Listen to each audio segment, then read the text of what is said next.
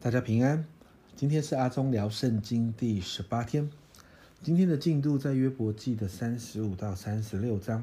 在今天的进度里面，我们看到以利户试着继续将约啊约伯的眼目往上拉，期待约伯更多看见神的属性，然后他可以定睛在神的身上。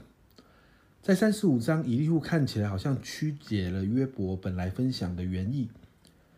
但以利户所回应约伯的，正是约伯记的核心。约伯记的核心在于个人的敬虔或者是公义，就会带来个人或他人的祝福吗？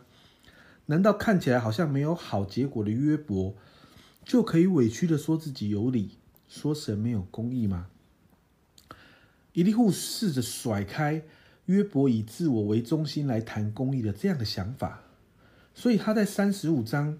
的第五节，他告诉约伯说：“你要向天观看，瞻望那高于你的穹苍。”他试着把整个视野拉高，让约伯可以看清楚神的公义，让约伯从自我中心提升到以神为中心，并且了解神是全然公义的神。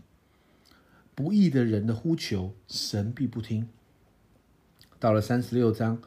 以利户接着在三十五章高举神的那个论点，继续告诉约伯：神当然有权啊，有权柄可以来审判恶人，但是在当中，如果是一人犯错，神仍然会管教。那样的管教可能会透过苦难，透过困境，让这个苦难和困境成了一个矫正或者是指明一人犯错的方式。接着，以利户就劝约伯。约伯，你要面对神，要卸下你的防备，要服下来。难道你有任何的方式可以让自己脱离这样的困境吗？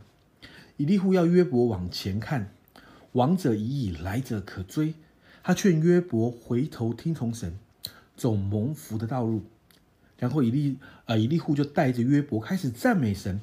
所以从三十六章的二十二节开始。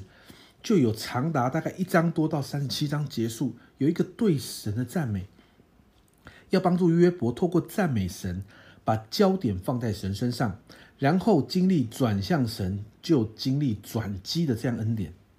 所以看到这个地方，你会发现以利户的分享比前面三个朋友对约伯更有帮助，因为他不仅像前面三个朋友一样高举神，他也用委婉。让约伯可以信任的方式，帮助约伯转向神，看见神的至高，看见神的掌权，看见神公义的属性，看见神仍然治理全地。这是在帮助苦难当中的人最重要的方式，就是让他们看见这位神仍然在，这位神仍然可以成为他们的帮助，这位神在苦难当中没有放弃治理。所有的一切在人看来是失控的，但。在全然神的掌控当中，最后以利户带着约伯，鼓励约伯赞美神。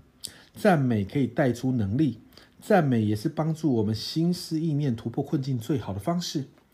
明天的进度，我们就要看以利户怎么带领约伯赞美，最终让神直接对约伯说话。神说话就带来全然的翻转和改变。因此，我们看到一个医治的旅程：第一个，先同理受苦的人；第二个。同理当中带出安全感与信任感。第三，带着爱与怜悯开始导正受苦人的焦点。第四，把受苦的人的焦点拉到神的面前。第五，陪着受苦的人慢慢的赞美神。第六，受苦的人就自己来面对神，然后得医治和释放。祷告，我们在这样的医治的旅程的里面，我们都可以成为受苦者最好的陪伴，最好的支持。我们高举神，也帮助受苦者转向神。还是那句老话，神才有一切问题的答案，神才神才能够解决所有的问题。这是今天阿忠聊圣经的分享，我们明天见。